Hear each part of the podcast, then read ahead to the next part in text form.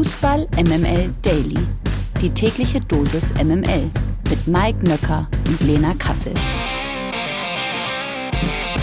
Freunde der Sonne, heute ist Freitag, der 17. Juni. Das war mal ein Feiertag. Fußball MML Daily ist heute da und ich begrüße jetzt auf dem Weg zu George Clooney die George Clooney von Fußball MML Daily. Hier ist Lena Kassel.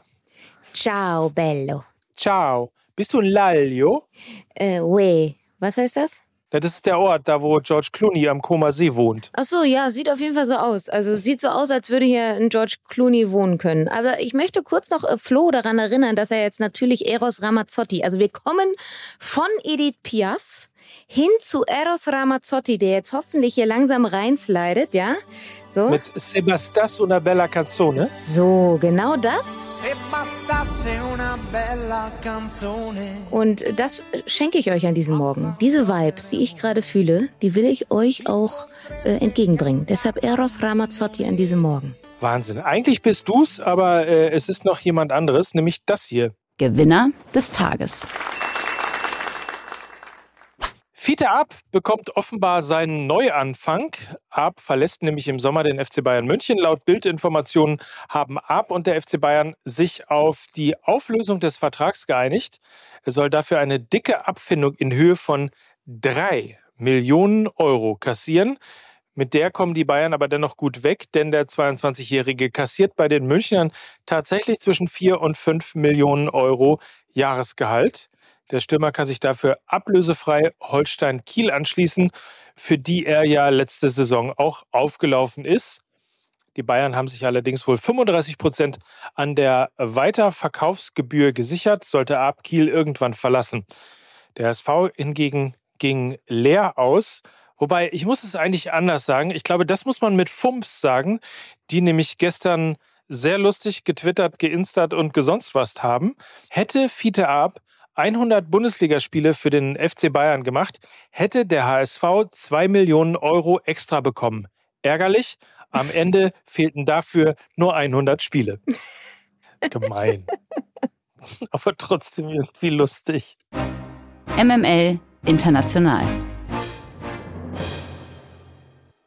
Einem aktuellen Bericht der L'Equipe zufolge könnte es ab 2024, 2025 in jedem Sommer ein neues und prominent besetztes Mini-Turnier der UEFA geben. Yay! Yeah. Ents yay! Entsprechende Überlegungen bestätigte der Verband. Demnach könnte ab 2024, 2025 vor dem Start der Champions League-Saison der jeweils amtierende Titelträger mit drei anderen starken Mannschaften des abgelaufenen Wettbewerbs Mitte August ein Miniturnier im KU-Format in den USA austragen, immerhin nicht Katar, wir freuen uns, als Ersatz für den dadurch wegfallenden Supercup, bei dem sich eigentlich Champions und Euroleague-Sieger duellieren, soll dafür ein Spiel zwischen Conference und Euroleague-Sieger stattfinden. Ich sag ganz ehrlich, es ist zu viel. Es ist unterm Strich Nein, zu viel. Nein, ich sag, wie es ist. Audi Cup, ich höre dir trapsen. Stimmt. Warte mal. Audi Cup, wen hat der VfL Wolfsburg hat warte, wer hat noch mal diesen Audi Cup? Nein, das war der FC Bayern München und der hat immer alle Audi Sponsorenmannschaften eingeladen, nämlich äh, ich weiß noch AC Mailand, daran kann ich mich erinnern und dann waren es noch zwei andere Mannschaften, die jetzt wahrscheinlich alle wieder wissen, nur ich nicht und die haben dann einmal im Jahr, das war erst der Opel Cup und dann Mhm. wurde es der Audi Cup und demnächst ist es also der Champions Cup oder was auch immer. Also ein neuer Cup hatten wir ja noch gar nicht die Meldung, dass sich die UEFA äh, Gedanken gemacht hat um neue Wettbewerbe. Ich sag, ich freue mich. Irgendwann haben wir, es ist schon irre, ne? Also die größte Liga der Welt, die NFL, arbeitet hochgradig erfolgreich mit maximaler Verknappung und ähm, die Breitensportart, größte Sportart der Welt, nämlich Fußball, also kontinental über, also über den gesamten Globus quasi, ihr wisst, was ich meine, die arbeitet mit dem genauen Gegenteil, nämlich dem großen Ziel einfach äh, Fußball 365. Ja, voll. Und ich habe letztens noch mit einem Kumpel drüber gesprochen, da haben wir über die Nations League gesprochen und er meinte so ganz ehrlich, wenn wir innerhalb von zehn Tagen zweimal gegen Italien spielen, dann ist das halt irgendwann so überpräsent, dass es halt auch einfach seinen Glanz verliert. Früher ist man halt von So wie dem das. Derby in Hamburg. So, genau. Irgendwann wird's halt langweilig, wenn du halt die ganze Zeit ähm, denselben Gegner hast und äh, natürlich dann auch eine große Rotation passiert innerhalb der Startelf, weil du natürlich deine Spieler schützen musst. Unter dem Strich wird es dann halt eben auch einfach unattraktiver, weil bei solchen Veranstaltungen natürlich der Trainer jetzt nicht seine Top 11 aufstellen möchte, weil sie einfach viel zu viele Spieler haben. Also unterm Strich ist es einfach unattraktiver. Und ich verstehe nicht, warum äh, denen das nicht so richt, äh, richtig in die Birne geht. Also, äh, ich finde es echt schwierig. Fakten, Fakten, Fakten. Tjag Ernst, dieser Name wird wohl den wenigsten etwas sagen, doch zumindest bei dem ein oder anderen Bochumer oder vielleicht auch dem ein oder anderen Experten oder der Expertin bei Hertha dürfte es klingeln. Tjag ist 19 Jahre alt, Torwart und gab vor etwa einem Jahr sein Debüt für die erste Mannschaft des VfL Bochum.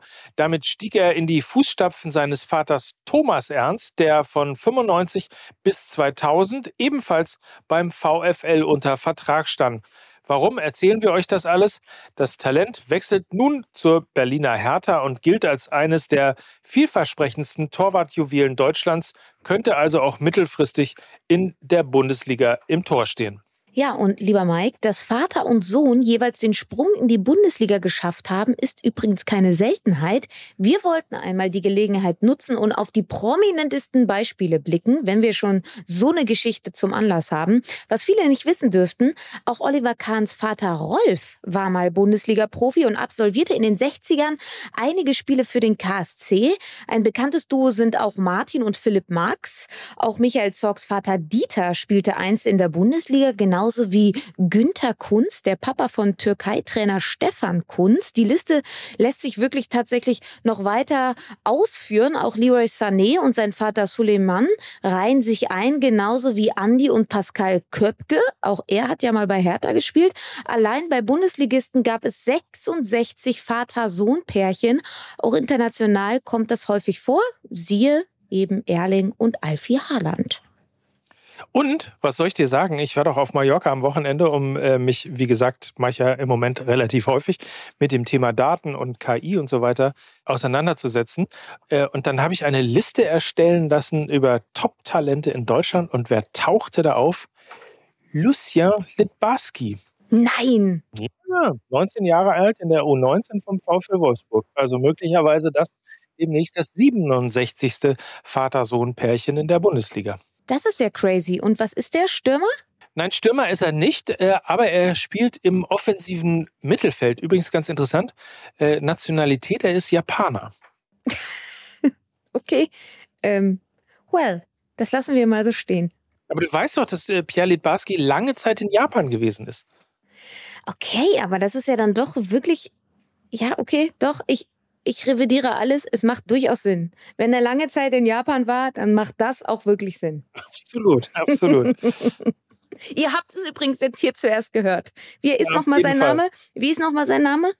Lucien Litbarski. Zuerst gehört bei Fußball MML Daily das 67. Vater-Sohn-Pärchen in der Bundesliga, wenn uns nicht möglicherweise äh, Tjag Ernst in den Strich durch die Rechnung macht und früher in der Bundesliga ist als Lucien Litbarski. Die MML Gerüchteküche.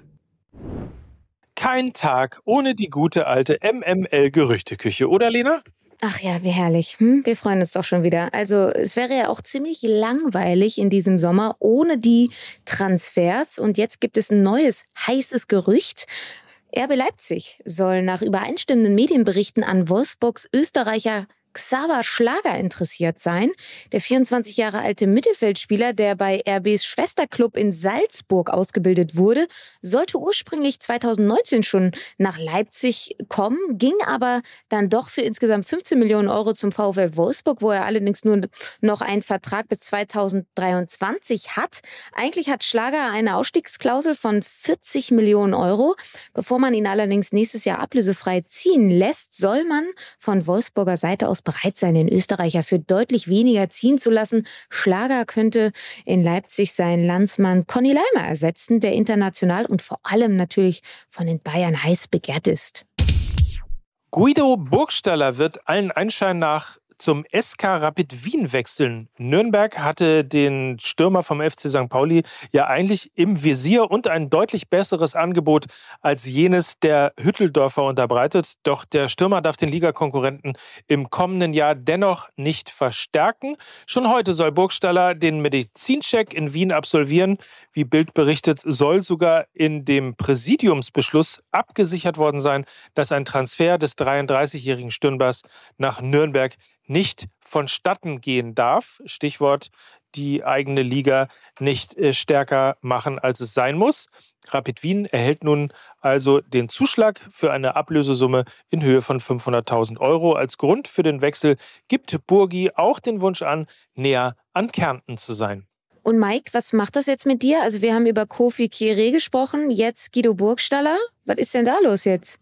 Fragst du mich immer irgendwie, wenn ein Spieler des FC St. Pauli äh, den FC St. Pauli verlässt. Das, der ist traurig. Also es sind sehr, sehr viele und es ist sehr, sehr schade, weil ich glaube, so stark ähm, wie im letzten Jahr war schon lange keine Mannschaft mehr beim FC St. Pauli. Und äh, jeder, der geht, ist äh, tatsächlich einer, der mir einen Stich ins Herz versetzt. Die Rückkehr von Romelu Lukaku zu Inter Mailand nimmt konkrete Formen an. Wie die Gazzetto dello Sport berichtet, könnte eine Einigung der Italiener mit dem FC Chelsea bereits im Laufe der kommenden Woche erzielt werden. Aufgrund der hohen Ablöse von 115 sorry, 115 Millionen Euro, die Chelsea vor einem Jahr an Inter zahlte, ist die Verhandlungsbasis jedoch nicht ganz einfach. Nichtsdestotrotz konnten sich die Parteien offenbar stark annähern und auf ein vorerst einjähriges Leihgeschäft einigen, heißt es. Es soll lediglich an der Höhe der Leihgebühr haken, die irgendwo zwischen 5 und 15 Millionen Euro liegen soll. Lukaku selbst ist sogar bereit, auf die Hälfte seines Gehaltes von 12 Millionen Euro zu verzichten. So, da soll sich der Lewandowski mal ein Beispiel. Na, Entschuldigung, Wie, wo kam der denn jetzt her? Äh, morgen übrigens, äh, das sei noch als Hinweis erlaubt, morgen gibt es ein Katar-Spezial. Dann sprechen wir nämlich mit Christian Spreitz, der ist Fotoreporter, unter anderem äh, Partner von unserem Freund Kai Feldhaus und war gerade in Katar, ist zurückgekommen. Und den fragen wir mal, wie es da so ist, wie da Fußball in Katar ist, äh, ob das Bier irgendwie Geld kostet oder nicht oder ob es überhaupt äh, Bier gibt und all die Sachen, die man als Fußballfan wissen muss, wenn man äh, entweder ein Argument haben möchte, um doch noch zu dieser, äh, wie sagst du immer, vermaledeiten WM nach Katar zu fahren oder erst recht hier zu bleiben. Aber so oder so wird das, glaube ich, ein sehr, sehr spannendes Gespräch. Morgen als Daily Spezial Christian Spreitz bei uns zu Gast und der berichtet quasi Backstage aus Katar. Wenn man die Bilder aus Katar und den Stadien sieht, äh, dann ist auch ein bisschen The Dune 2, ne? Auf jeden Fall. Und oder, was ja leider, ich wollte immer sagen Dune, Dune 2, äh, aber das geht da unten ja leider nicht. Ähm, äh, der Nachfolger von Dune ist Hacke Dune, aber gibt ja kein Bier bei der WM. So, in diesem Sinne entlassen wir euch in äh, das Wochenende und morgen, wie gesagt, kann ich euch sehr ans Herz legen. Mike hat sich da äh, ans Interview herangewagt und ist wirklich ein spannendes Teil geworden. Darauf könnt ihr euch freuen. Und das waren für euch Lena Kassel aus Como und Mike Nöcker aus Hamburg für Fußball MML. Arrivederci. Dieser Podcast wird produziert von Podstars bei OMR.